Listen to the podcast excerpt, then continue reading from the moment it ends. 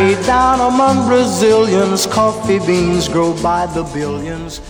guys，大家好，我是慧。今天咱们来聊一聊关于黑咖啡 （Black Coffee）。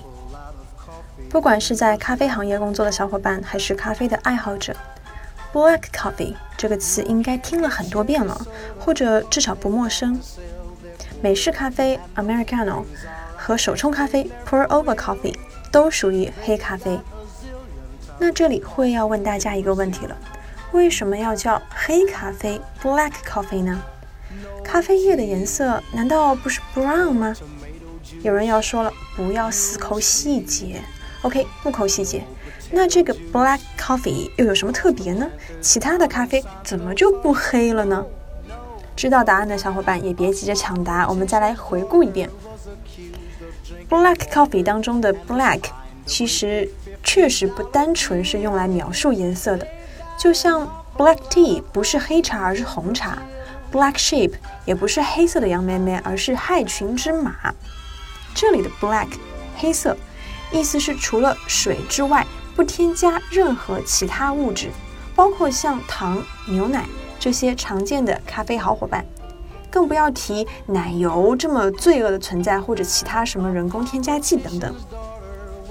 在这里啊，把它理解为 pure coffee 就对了，纯粹的咖啡。在西班牙语当中呢，black coffee 被称之为 café solo。solo 大家感受一下，相当的诗意又直观。咖啡一个人的表演，其他的人啊都台下看着去。从另外一个角度呢，会觉得这里的 black 又带有一些对颜色的描述的意思。相比较于意式奶咖那种混合了牛奶或者奶泡之后温暖可爱的浅咖啡色，黑咖啡浓郁的深色，用 black 来概括也非常的恰当。弄清了这个概念，回头再看一下美式和手冲，是不是就很明确了呢？同样的，espresso 意式浓缩也属于 black coffee 的一种。那现在有一些追求健康的人群啊，他们非常的提倡喝黑咖啡。主要的说法呢是，每天喝一定量的黑咖啡可以降低肝硬化、心脏病的患病可能，提高新陈代谢，也就是有助于减肥，减少得肥胖症的风险，有助抗焦虑，还不容易得帕金森。嗯，每天喝一些黑咖啡有助于健康。这句话英文的说法是。Good for health to drink some black coffee every day. It's good for health to drink some black coffee every day. 这句话呀，笼统又老套，但是也直接又好用。对一部分人来说，每天适量的黑咖啡是有如上好处的。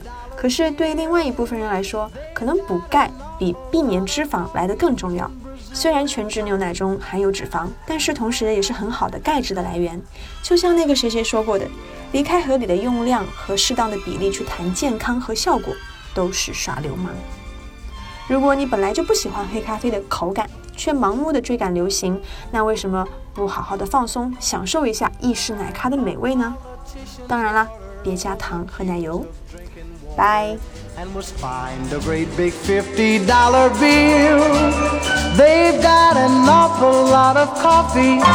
an awful lot of coffee, a zillion tons of coffee in Brazil.